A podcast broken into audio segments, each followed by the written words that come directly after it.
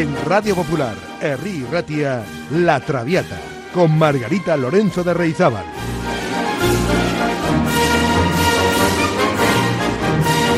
Pasión por la lírica.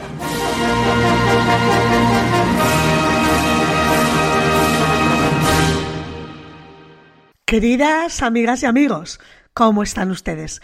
Espero que bien y con ganas de afrontar nuestra penúltima ópera esta temporada. Se trata de Aida, de Verdi. Como saben, Giuseppe Fortunino Francesco Verdi nació en Busetto, en Italia, y recibió del Gedive de Egipto el encargo de componer una ópera, una ópera de ambiente egipcio, para que su estreno coincidiera con los fastos de la inauguración del Canal de Suez.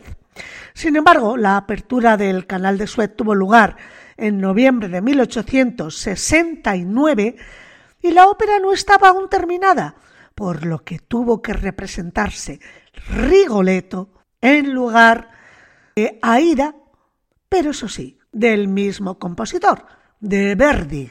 Deben saber que Aida es un nombre que proviene del árabe, es un nombre femenino que significa visitante o la que regresa.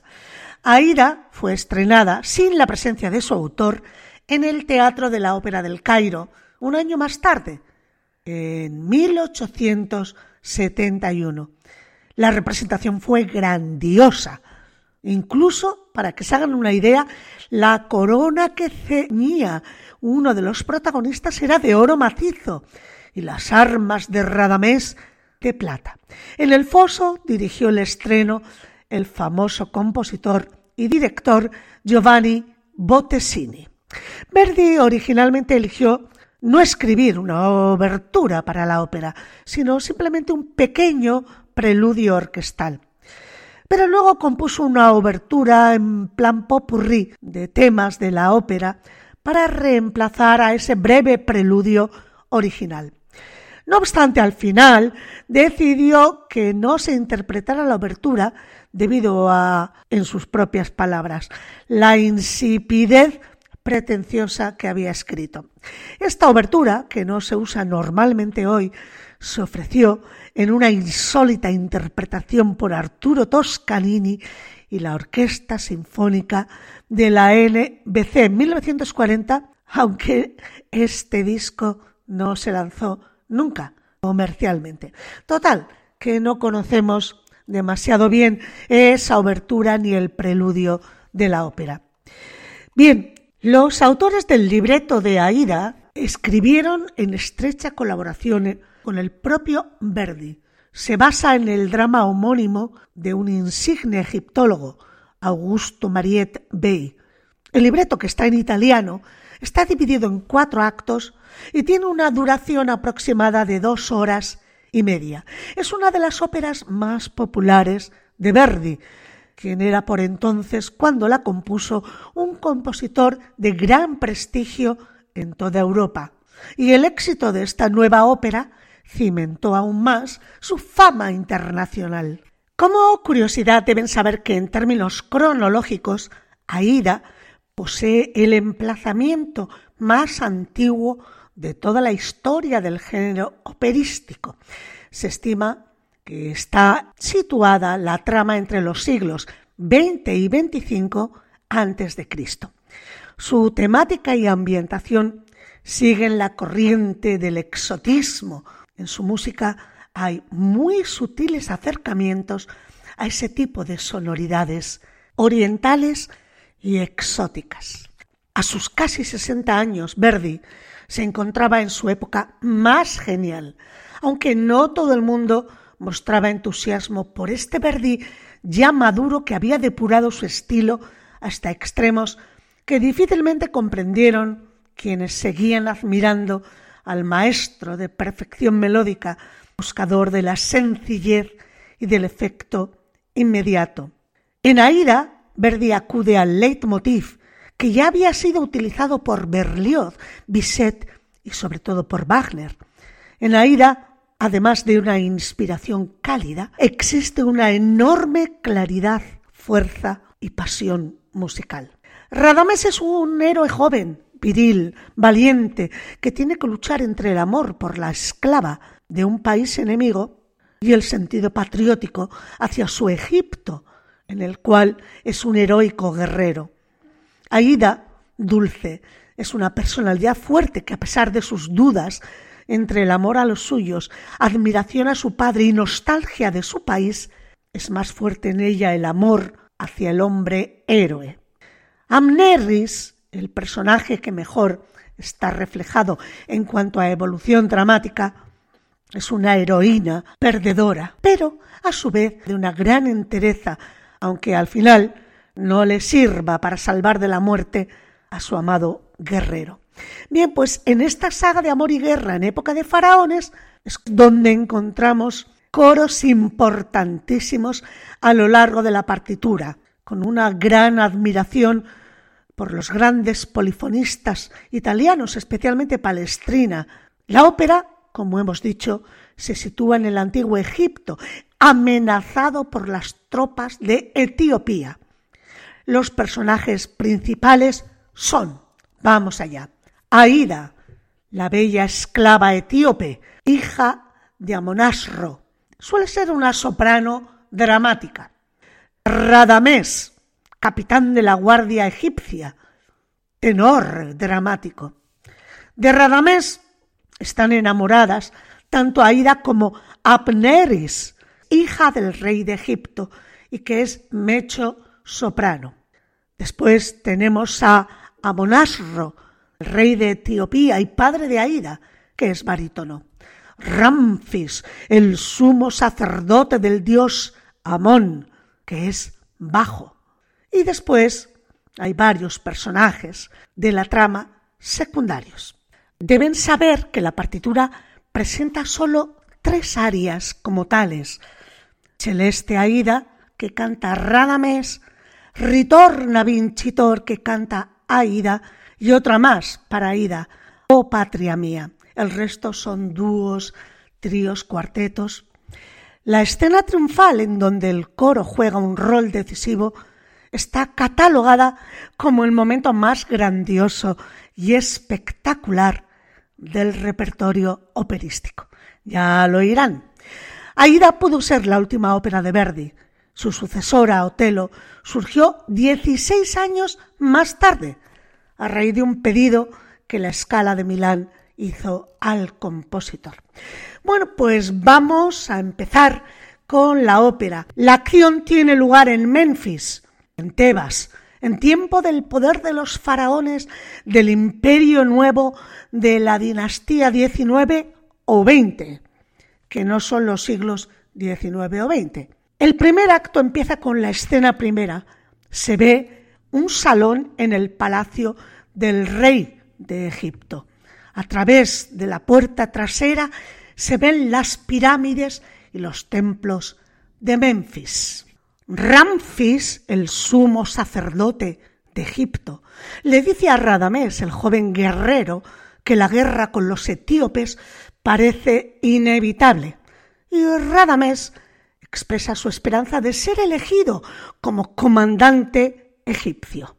Y es que Radames sueña tanto con obtener la victoria en el campo de batalla como de Aida, la esclava etíope a la que ama en secreto.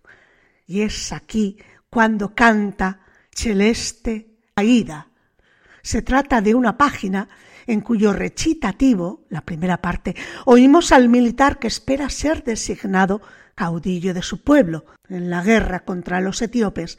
Luego se expresa el enamorado en la parte del aria. La gloria que anhela le servirá para coronar a Aida y subirla a un trono junto al sol. ¡Buah! ¡Qué bonito y qué romántico! Pues vamos a escucharle a Luciano Pavarotti en el papel de Radames. se il mio sogno s'avverasse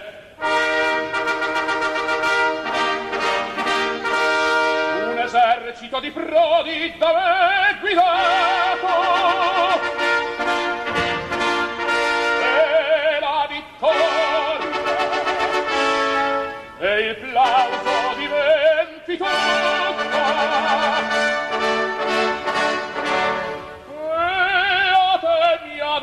dolce Aida ornarti l'auricinto dirti per te ho pugnato per te ho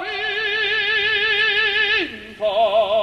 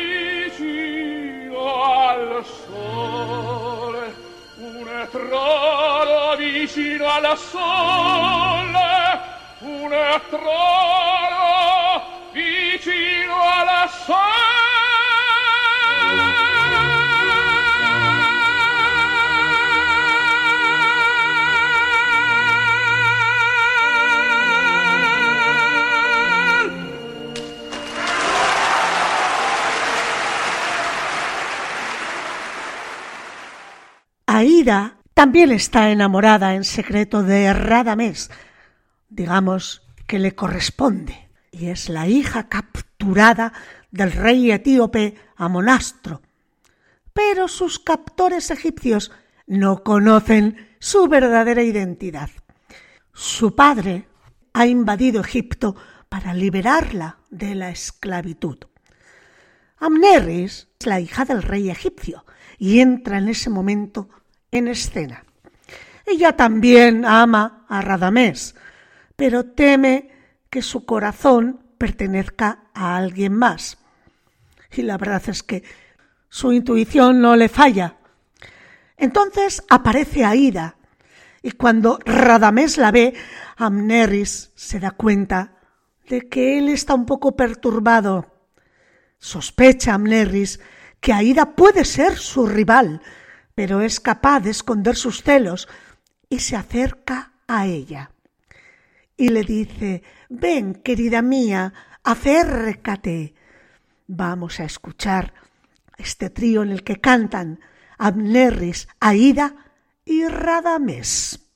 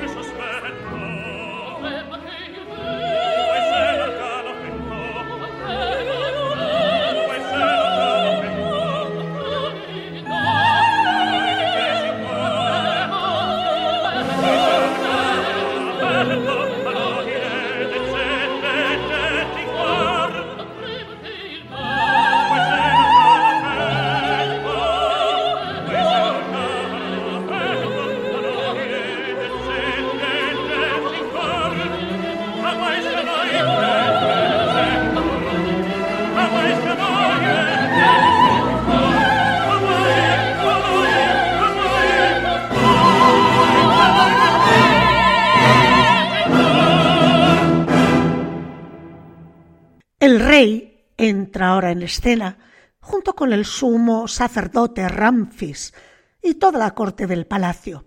Un mensajero anuncia que los etíopes, liderados por el rey Amonasro, marchan hacia Tebas. El rey declara la guerra y proclama a Radamés, el hombre elegido por la diosa Isis, como líder del ejército. Al recibir el mandato del rey, Radamés se encamina al templo de Ptah a tomar las armas sagradas. Escuchemos al rey, a Radamés, a Ida Abneris y al coro cantando arriba del sagrado río Nilo, guardad las orillas. Oirán entre las voces, queridos amigos, a Montserrat Caballé y a Plácido Domingo, dirigidos por Ricardo Muti. Ahí es nada. No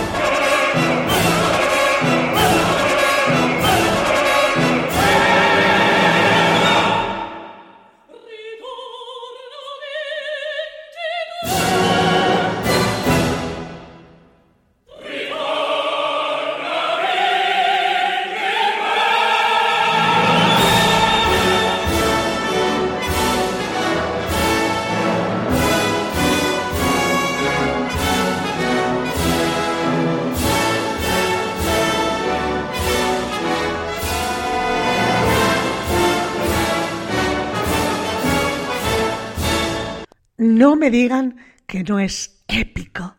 Este número no son épicos los coros o la orquestación de Verdi. Realmente magistral. Uno puede imaginarse perfectamente todo el boato de una corte egipcia del faraón. Y esta primera escena finaliza con Aida sola en el salón, cantando una preciosísima aria, una de las dos que tiene durante la ópera, titulada Ritorna Vincitor, regresa vencedor, en la que se siente dividida entre su amor como hija, la lealtad a su país y el amor por Radames, haciendo suyas las palabras con que los egipcios saludan a Radamés, recién nombrado general del ejército, deseándole la victoria. Ella también quiere el éxito de su amado y supone, al mismo tiempo, la derrota de su padre, rey de los etíopes. Amor y deber patrio luchan en el corazón generoso de la angustiada joven, que al final ruega compasión a los dioses. Les invito a escuchar a Mirella Freni en este precioso aria de Aida.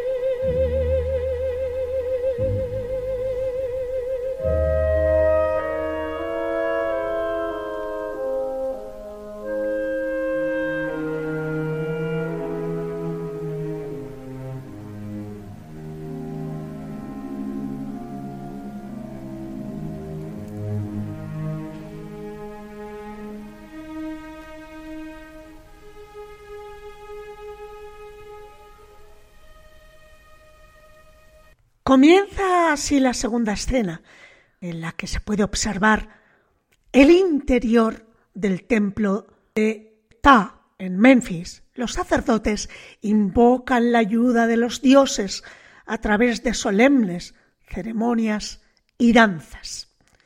A lo cual sigue el nombramiento de Radamés, jefe del ejército. Todos los que están presentes en el templo rezan por la victoria de Egipto y la protección de sus guerreros. Les invito a escuchar uno de los números de esta segunda escena en el templo de Ta, donde Radamés y el sumo sacerdote piden a la deidad que les escuche y que les guarde. Escúchenlo en las voces de Bonaldo y Ayotti Franco Corelli, dirigidos por Zubin Meta. Non me custode e vindice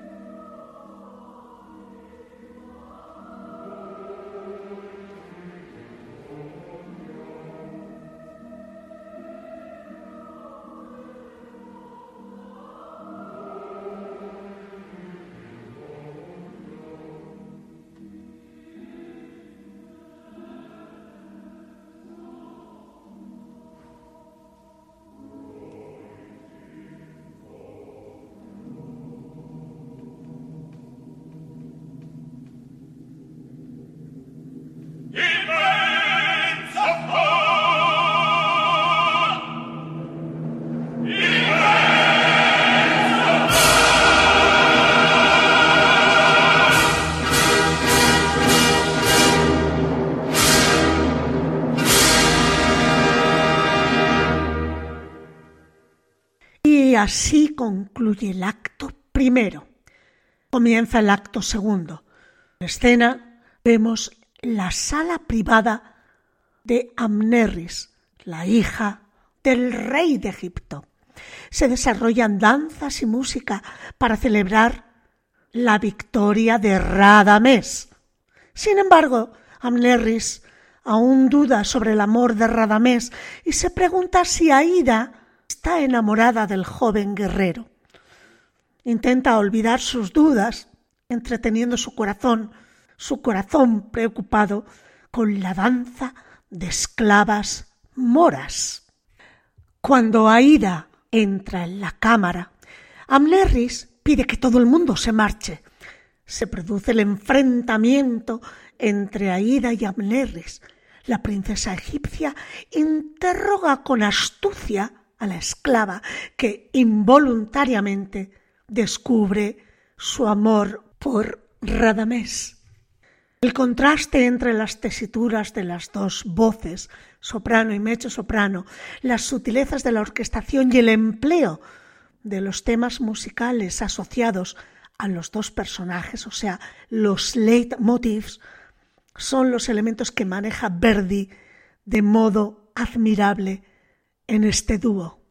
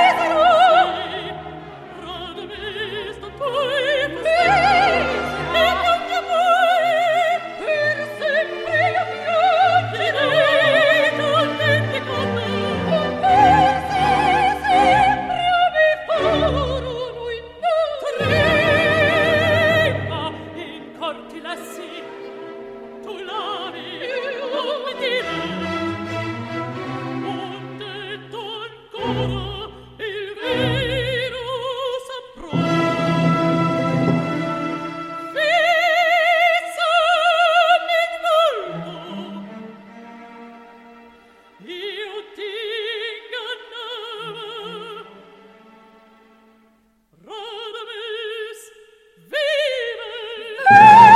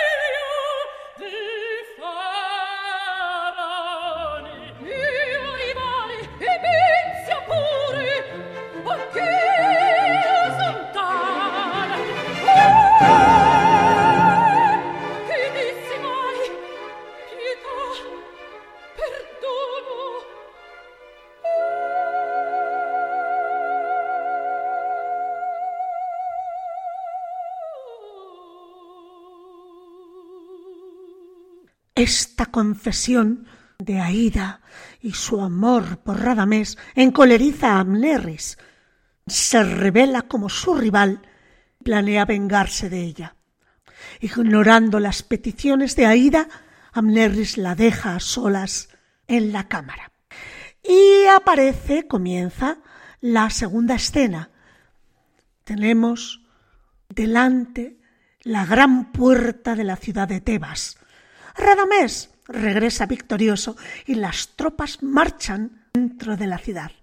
Se desarrolla una escena de enorme espectacularidad que sirve de justificación a colosales montajes. El coro inicial, Gloria al Egipto y a Isis, fue adoptado por el Gedive que encargó la ópera Verdi como himno nacional y se ha convertido en uno de los pasajes corales más representativos de la época.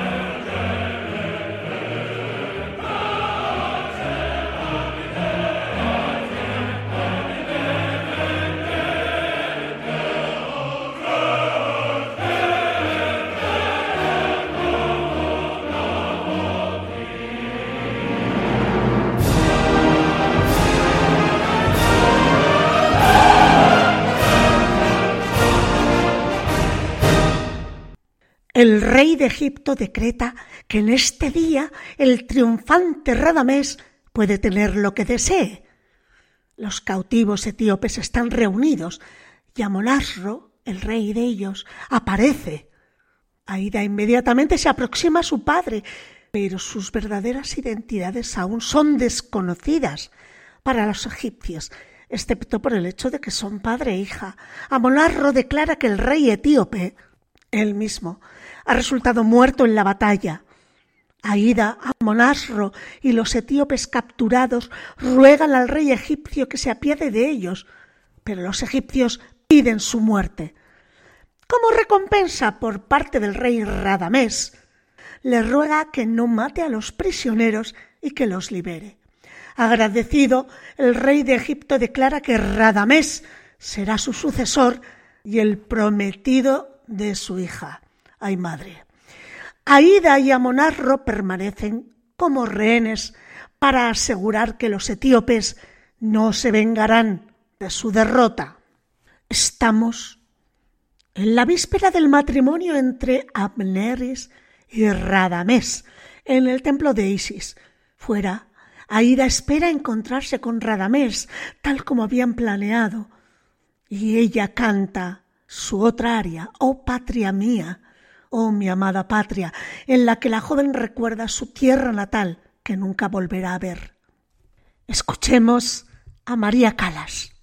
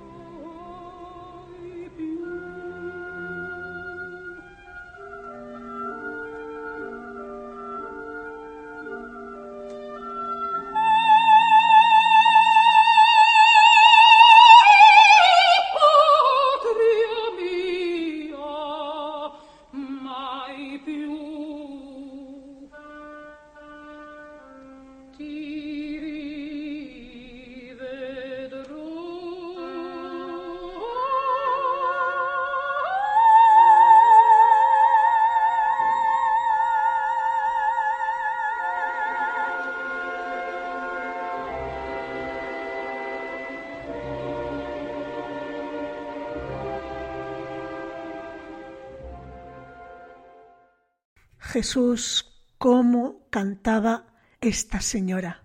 Espectacular.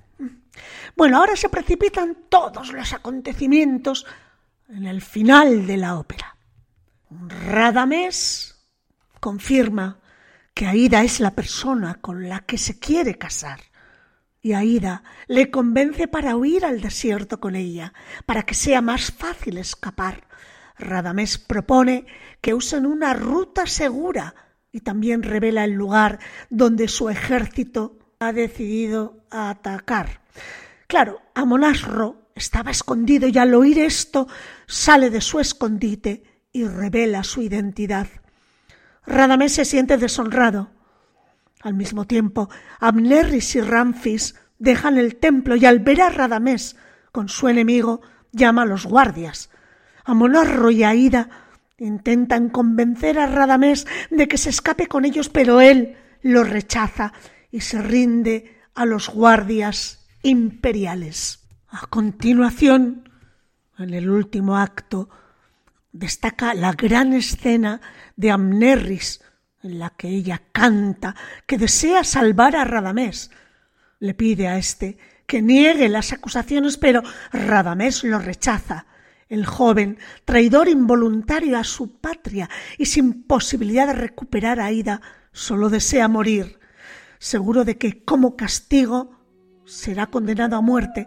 Amnerris le pide que se defienda, pero Radamés lo rechaza firmemente. Él se siente aliviado al saber que Aida aún está viva y confía en que ella haya llegado a su propio país.